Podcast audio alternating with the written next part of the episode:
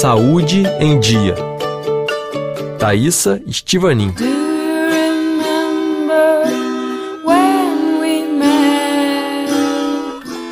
Olá, sejam bem-vindos ao nosso programa Saúde em Dia. E se nossa memória fosse maleável ao ponto de criar falsas lembranças? Ao longo das últimas décadas, essa hipótese vem sendo corroborada em diversos estudos científicos. Eles mostram que o cérebro pode fabricar vivências, incluindo detalhes que nunca existiram.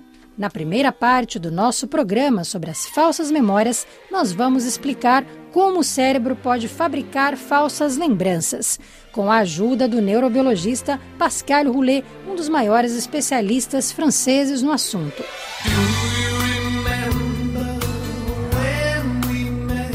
Os estudos sobre as falsas memórias começaram no século XIX. Ao longo do tempo, a questão se tornou objeto de estudos de vários cientistas, entre eles a psicóloga americana Elizabeth Hoftis. Um de seus estudos mais emblemáticos mostra como o cérebro pode modificar ou inventar fatos passados e data de 1995. Nele, ela apresentou para um grupo de participantes quatro histórias de infância que foram reconstituídas graças à ajuda das famílias. Três histórias eram verídicas, mas a quarta foi inteiramente inventada. Alguns dos participantes teriam se perdido em um shopping enquanto as mães faziam compras. Em seguida, os pesquisadores pediram aos participantes que descrevessem com o maior número de detalhes possível o que tinha acontecido. Pelo menos 25% deles se lembraram de terem se perdido no shopping e até mesmo incluíram detalhes imaginados, como os óculos usados pela pessoa que os ajudou, por exemplo.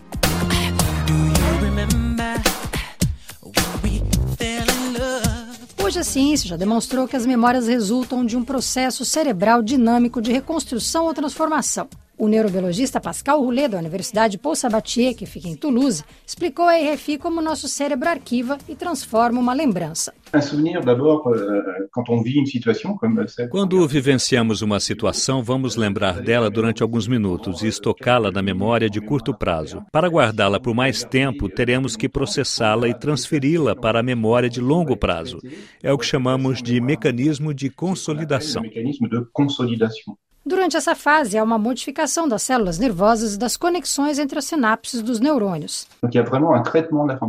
A informação é tratada em termos neurobiológicos. Isso vai levar várias horas. Nos animais, sabemos que esse processo vai demorar entre 6 e 10 horas, o tempo necessário para que a informação possa ser estocada na memória de longo prazo. Em seguida, a informação fica definitivamente guardada no cérebro, mesmo se com o passar do tempo, alguns detalhes são esquecidos. O processo ocorre no hipocampo, uma estrutura cerebral localizada no lombo temporal que vai reunir e arquivar as informações sensoriais relacionadas à lembrança, como cheiros, gosto ou sons, por exemplo. Em seguida, na fase de consolidação, o hipocampo compartilha esse registro de memória com outras áreas do cérebro.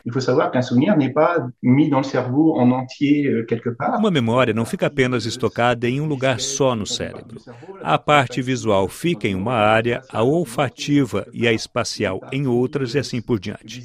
Então, todas as vezes em que nos lembramos de alguma coisa, vamos reativar o conjunto dessas estruturas para que o hipocampo possa reconstituir essa lembrança.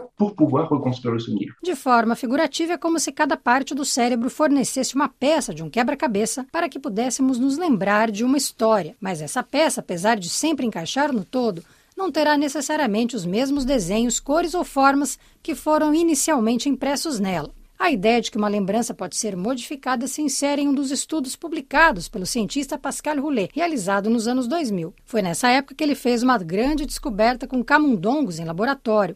Quando nos recordamos de algo que vivemos no passado, ou seja, reativamos uma lembrança, ela se torna maleável, ou seja, pode agregar novos elementos ou deixar outros de lado. A experiência confirmou que durante o processo de reativação, em que o cérebro se reapropriava da experiência para registrá-la novamente, a memória nos animais podia ser manipulada e ganhar uma versão totalmente diferente. Isso significa que uma lembrança não é estável ao longo do tempo, mas pode evoluir. Não é obrigatório, mas sabemos que ela pode evoluir. Na próxima semana você ouve a segunda parte do nosso programa sobre as falsas memórias. Este foi o Saúde em Dia. Obrigada pela audiência.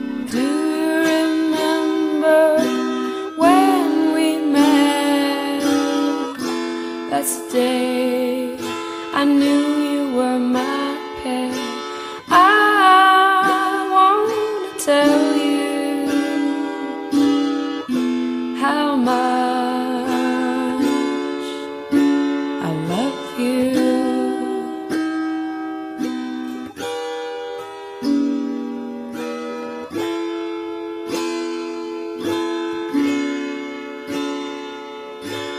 Come with me, my love, to the sea, the sea.